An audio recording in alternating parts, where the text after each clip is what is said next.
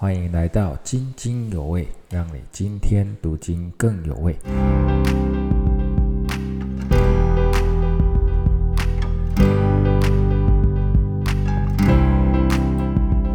嗯，弟兄姐妹平安。我们今天要来看以赛亚书三十六章到三十九章，这四章呢称为西西家之书。里面的主角呢就是西西家王，那他是亚哈斯的王的儿子。前两章呢就记着亚述来攻击耶路撒冷，西西家祷告求神，神一夜之间就杀灭了亚述的军兵。那么后面两章呢，三十八、三十九章就记着西西家王生病被神医治之后，巴比伦王派使者来。那么这几章经文和列王记下的十八到二十章的内容非常的接近，那么呃只差几个字，还有差一段哈，一段那个诗歌。那么在历代志下三十二章也有一个比较简短的记录。那么这段历史呢会出现在三卷书上，列王记、这个呃历代志还有以赛亚书，可见这段历史的重要性。那么亚述呢，是世界上出现的第一个强权，但是他却被神打脸了哈，就可以显明出谁才是掌管万国万民的王哈。以赛亚书呢，只有这一段是历史记录，是叙述文，那么其他都是预言呢，很多是诗歌。为什么要加入这段史实呢？因为一到三十五章呢，里面大部分的预言都是针对犹大国如何面对强敌亚述这个主题。那么三十六到三十七章就延续这个主题，哈，主这个亚述来攻打啊，要准备攻击啊耶路撒冷这样。那这样就会看，让我们看到以赛亚的前面的预言。其实都应验了哈，神呢就真的拯救耶路撒冷脱离亚述的手。那么在亚以赛亚书中，亚述的主题就在这里就结束了哈。那么三十八到三十九章记载的是西西家重病得医治以后，巴比伦王派使者来要和犹大国结盟对抗亚述。那么以赛亚就预言将来巴比伦会。会来把犹大的财宝和王子都掳去。那四十到五十五章就是犹大人被巴比伦掳去，神给他们的安慰，那么就称作以色列的安慰。哈，这十几章，所以我们可以很简单的说，一到三十七章和亚述的威胁侵略有关。那么三十八章之后呢，就和被巴比伦掳去归回有关。不过，在历史上，哈西西家生病，巴比伦使者来访，大概是在主前七零三或七零二年，哈，大约一年以后，也就是主前七零一年，亚述呢就来攻击。所以说，三十八到三十九章应该是先发生，三十六到三十七章的事件是后发生。在三十六章。到三十七章的记载中，应验了前几章的预言嘛？哈，就是说，即使你犹大跟埃及结盟啊，亚述还是会来攻击，横扫犹大，攻取了四十六座城，掳去二十几万犹大人。可能因为耶路撒冷哦，它那个海拔比较高哈，那比较难攻，所以亚述王呢，他从北一路往下南下，他就先呢。这个啊，这个摆下啊，耶路撒冷没有去攻击，就直接再往南走了四五十公里，到了拉吉。那这个时候，西西家已经受不了了，因为四十六座城都已经被攻占了哈，攻破了，所以西西家就派人去拉吉见亚述王去求饶。那他就被罚了三百塔连德银子，三十塔连德的金子哈。那么就今天的金价大约就是十八亿的新台币哈。那么这个是记在《列王记下》十八章。西西家呢就把国家银库和圣殿里的金子都给了亚述王，但是亚述王还是派拉伯沙基带大军来到耶路撒冷。就如同三十三章所预言的哈，你们找埃及，你们赔钱，你们求和都没用哈。那么现在呢，拉伯沙基这个将军呢，就在啊耶路撒冷的城外，在上池的水沟旁，在漂布地的大路上哈，他叫来三位首长训话。那么在三十几年前呢，以赛亚曾经在同一个地点迎着亚哈斯王，叫亚哈斯王说：“你不要怕亚兰跟北国以色列，你如果去找亚述帮忙帮忙啊，将来亚述会来很可怕的攻击你犹大国。”这是记在七章十七节哈。那现在果然应验了哈，在同一个地点，这个拉伯沙基呢？就对着这三位啊，一个大概就叫做行政院长，一个是外交部长，一个大概就是新闻局长这样子的工这个身份哈，就对他们说话哈，训话了。那么再转过来，向着城墙上的民众做心战喊话哈。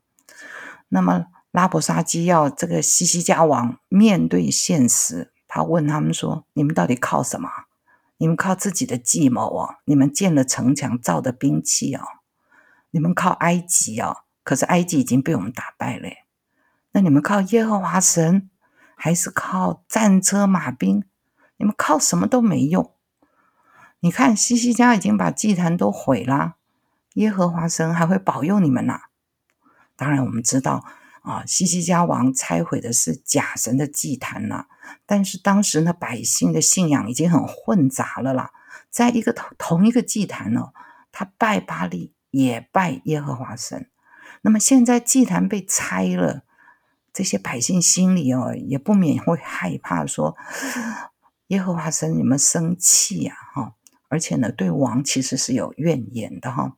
那么拉伯沙基早就有情报了哈，知道耶路撒冷里面这个王跟百姓的冲突，他就趁机呢挑拨离间，制造这种信任危机哈。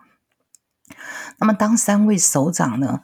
低声下气说：“啊，拉布沙基大人，你说亚兰文就好了啦，呃，不要叫百姓听到。那么亚兰文是当时国际通用的语言了哈，那就好像现在说，哎呀，你讲英文好了，你不要说中文了，不要让这些百姓听懂你说的话。但是 拉伯沙基，哎，竟然也会说犹大话，他就故意大声的用犹大话羞辱这些首长，说。”我就是要对这一群将来会被围困在城里，要吃自己的粪、喝自己的尿的人说话。大概二十一年前，哈，北国撒玛利亚城被亚述围困至少三年，哈，所以城里大概真的是没有吃的，也没有水喝了。那犹大人肯定也听说过，他们心里大概真的觉得好可怕呀。那接着呢，拉伯沙基又对城墙上的百姓说了四三次：“你们不要听西西家王的话，西西家的话哈，他不称他王哎，你们不要听西西家的，他不能救你们，耶和华也不能救你们。那我给你们新的家园比较好，你们投降吧。这样的话就省得亚述去攻城的麻烦嘛。但是百姓没有回答，因为在历代志三十二章有记着。”西西家之前呢，曾对百姓也喊话：“不要怕亚述，与我们同在的比与他们同在的更大。与我们同在的是耶和华，耶和华必帮助我们。”啊，弟兄姐妹哈，我们是不是也像拉伯沙基一样啊？我们不认识神啊，我们就会小看我们的神，以为他跟其他的假神一样啊。特别是在我们人生的低谷的时候。好像我们的神都不管用了哈，环境把我们打趴在地上，被人羞辱，头都抬不起来。在这种时候哈，我们真的会很害怕、很着急，要怎么办呢？那我们来看看西西家怎么办哈。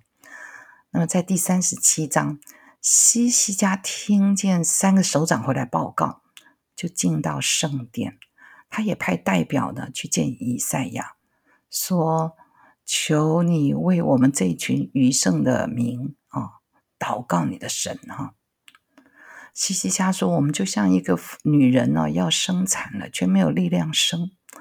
因为在医学不发达的时代，哈，这个就是死定了的意思，哈，母子都会死了，哈。那么，为什么西西家不敢自己祷告，也不敢说我的神，哈？因为他之前不听以赛亚的警告嘛，就是执意要和埃及、巴比伦结盟。那现在呢，被亚述羞辱，他就自觉羞愧，没脸见神，哈。弟兄姐妹，我们会不会也这样想？我之前也没祷告寻求神，祷告了也不听神的话。今天，哇，我落入好大的困难，不好意思再求神了，我自己找的麻烦自己解决吧。神应该不会理我了。那我们看看神怎么样回应西西家啊？以赛亚说什么？在第六节到第七节，以赛亚说：“神对你说，不要害怕，神会惊动亚述王的心。”他会归回本地，我一定会使他在那里倒在刀下。哇！你看，神安慰西西家说：“诶说亚述王不会来这里，他会回他家。”拉伯沙基呢？这个将军后来喊完话了，他就回到亚述王那里。那亚述王呢？听说埃及王出来了，他就写信去警告西西家，免得西西家跟埃及联手。使这个亚述王就腹背受敌呀。那么亚述王西拿基利就是就跟啊西西家说：“你不要听你所倚靠的神欺哄你说耶路撒冷必不交在亚述王的手中。”哇，这个西拿基利好大胆，竟然敢说这位造天地的神会欺哄人！哇，真的是亵渎神哈！西拿基利又问西西家说。我们呢，把列国都是进行灭绝哦，难道你能得救吗？而且这些国的神有救过这些国家吗？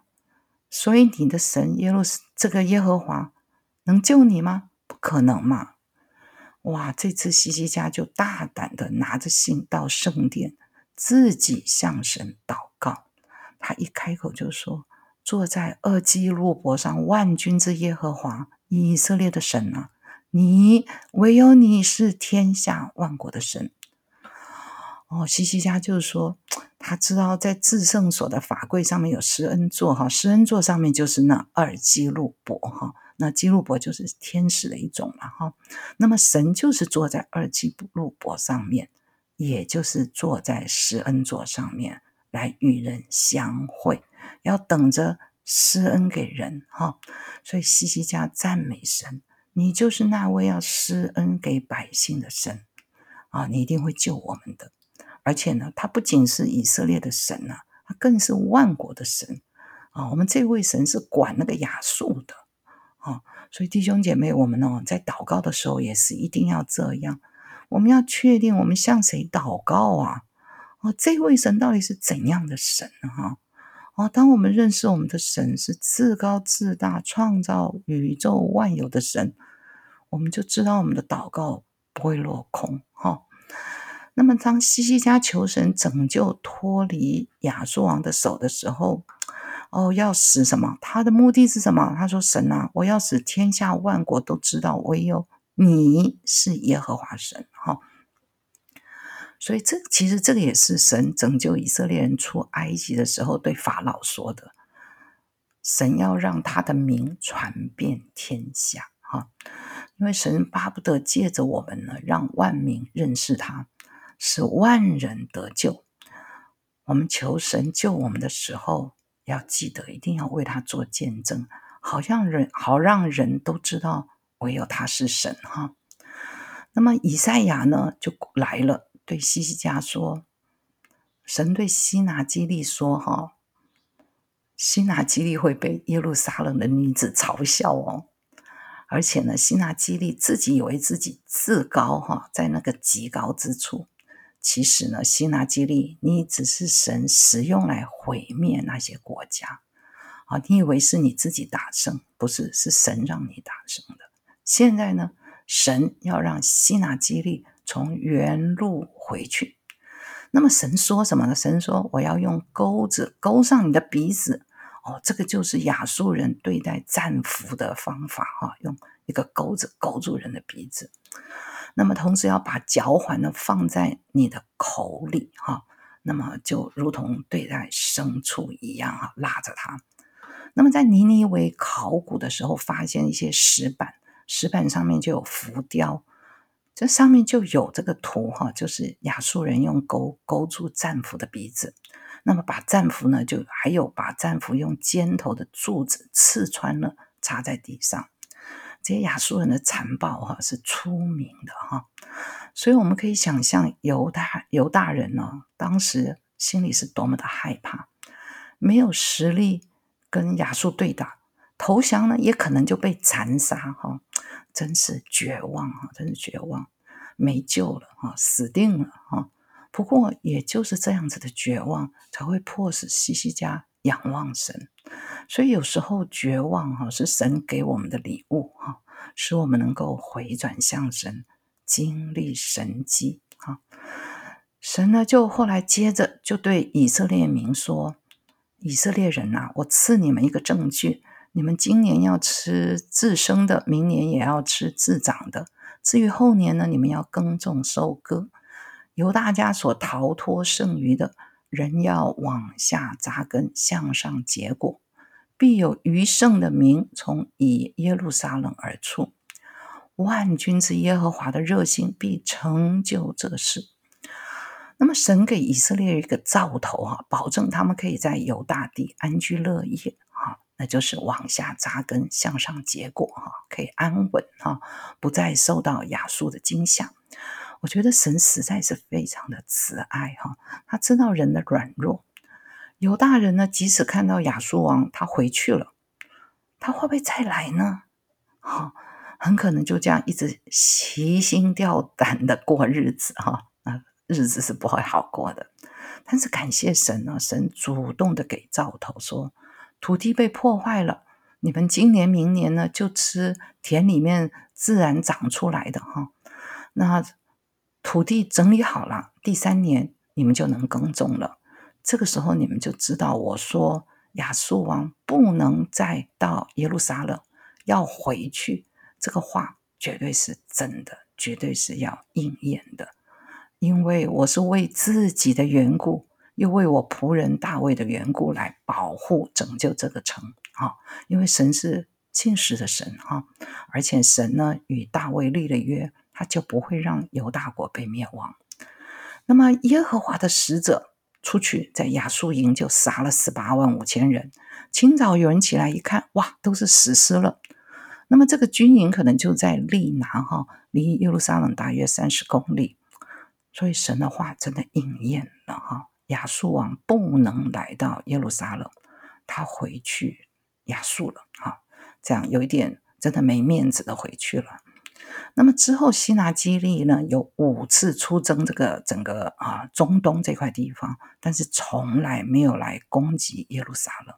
我们看看神的话多么真实可信哈，他不让这个希拿基利来，希拿基利就不来了哈。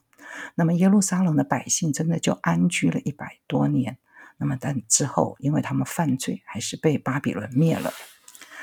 啊，二十年之后呢，西拿基利果然死在刀下，死在儿被儿子所杀。哈，那么这个这次的这个神迹啊，到底有没有历史记录呢？那么有希腊史学家确实有写下来。说那些军兵可能是被老鼠咬死的，一个晚上就死了一大群人哈。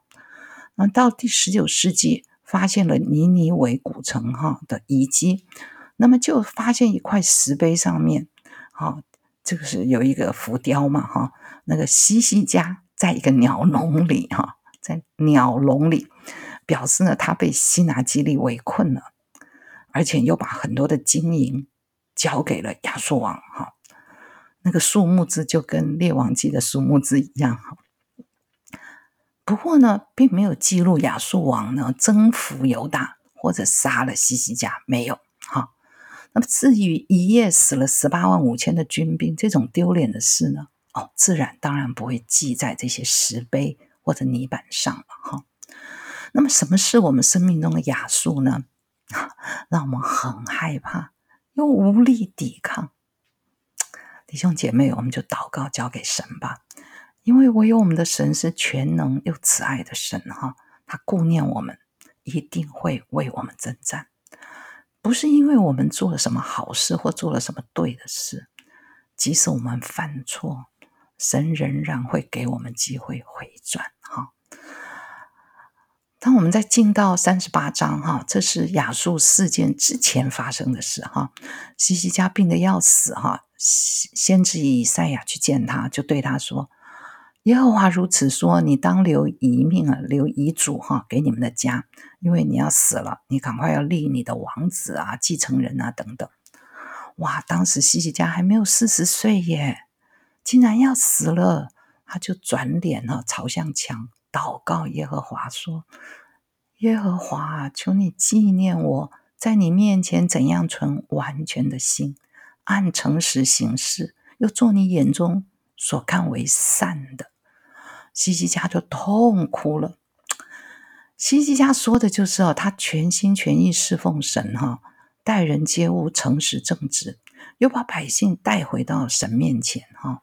那么神眼中的善，哈的善事，和我们一般认为啊捐点钱啊帮助穷人啊这些善是不一样的哈。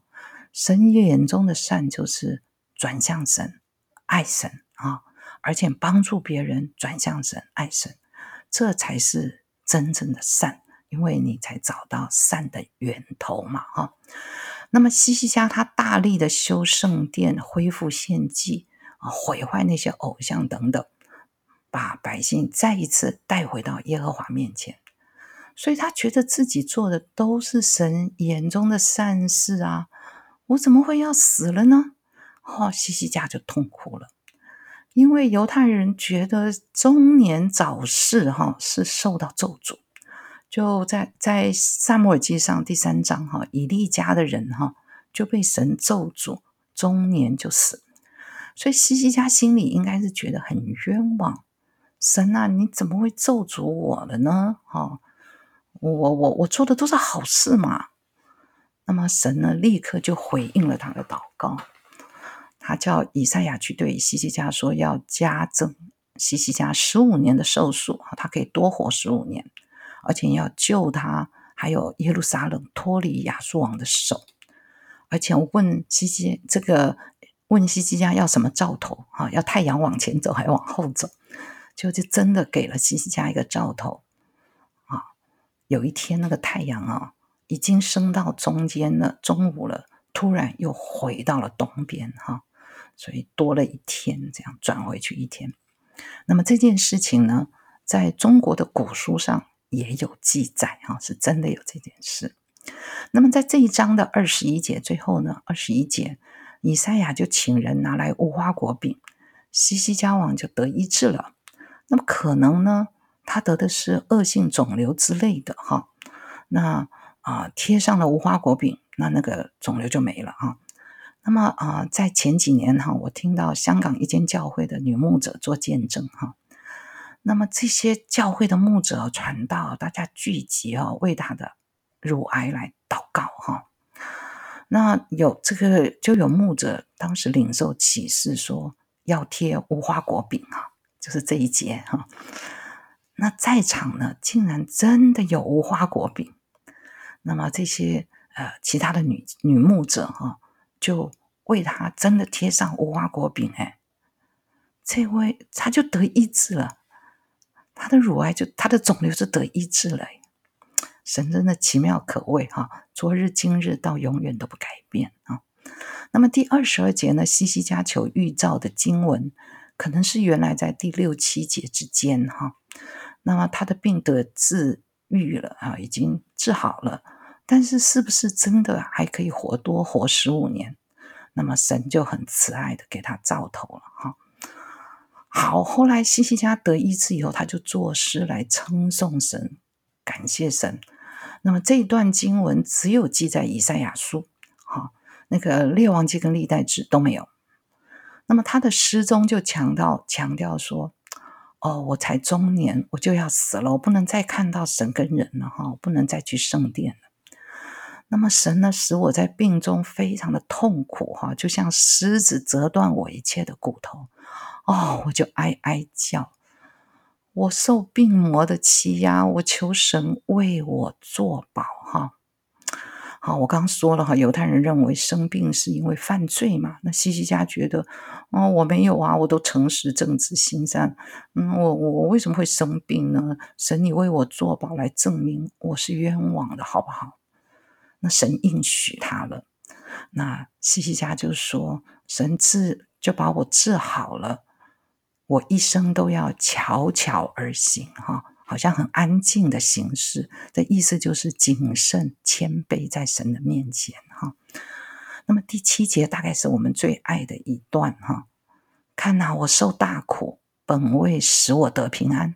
你因爱我的灵魂，便救我脱离败坏的坑。”因为你将我一切的罪扔在你背后，啊，西西家因为受了大苦哈，这个大的病痛，他得拯救后，他才能够体会说，其实是我自己的罪让我受苦，哦，神允许我受苦是为了让我悔改向神，好离开罪，不要再败坏，反而得平安。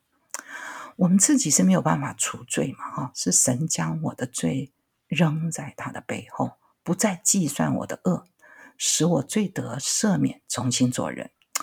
哦，这实在是痛苦，却是宝贵的经验哈。那我自己有许多这样的经历，受痛苦，却是为了要得平安哈。那么，不过不幸的是啊，西西家很可能早就忘了他要呃谦卑谨慎哈。悄悄而行，哈。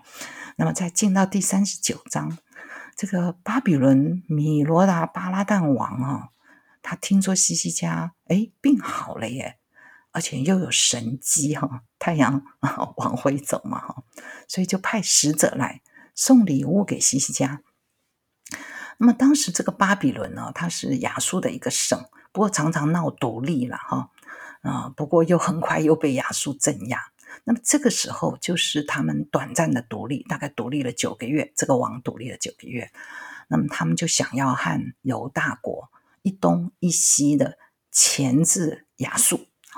那么西西家应该是很想和巴比伦结盟，他就把一切财宝啊、军器啊都给他们看，表示说：“哎，我们实力不错哦。”好，那么这个时候呢？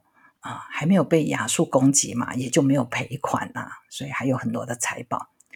但是以赛亚先知知道了，就来责备他，并且预言呢，将来呢，犹大要被掳到巴比伦去，连西西家王的孩子呢，都要去巴比伦做太监。西西家听了以后，他回答说：“啊，你说耶和华的话甚好，因为在我的年日中呢，必有太平。”和稳固的景况，哇！一听很多人都说这个西西家好自私哦，哦，你在你的日子太平稳固就好了。可是有一些人说他其实是心存感激哈，因为历代之下三十二章二十四到二十六节记着说，西西家和耶路撒冷的居民觉得心里骄傲哈，就一同自卑。以致耶和华的愤怒在西西家的日子没有临到他们啊，所以呢，西西家可能是自卑之后啊，被神赦罪了，才说感谢神啊，在我的日子竟然还有太平哈，感谢神哈，没有向我发怒。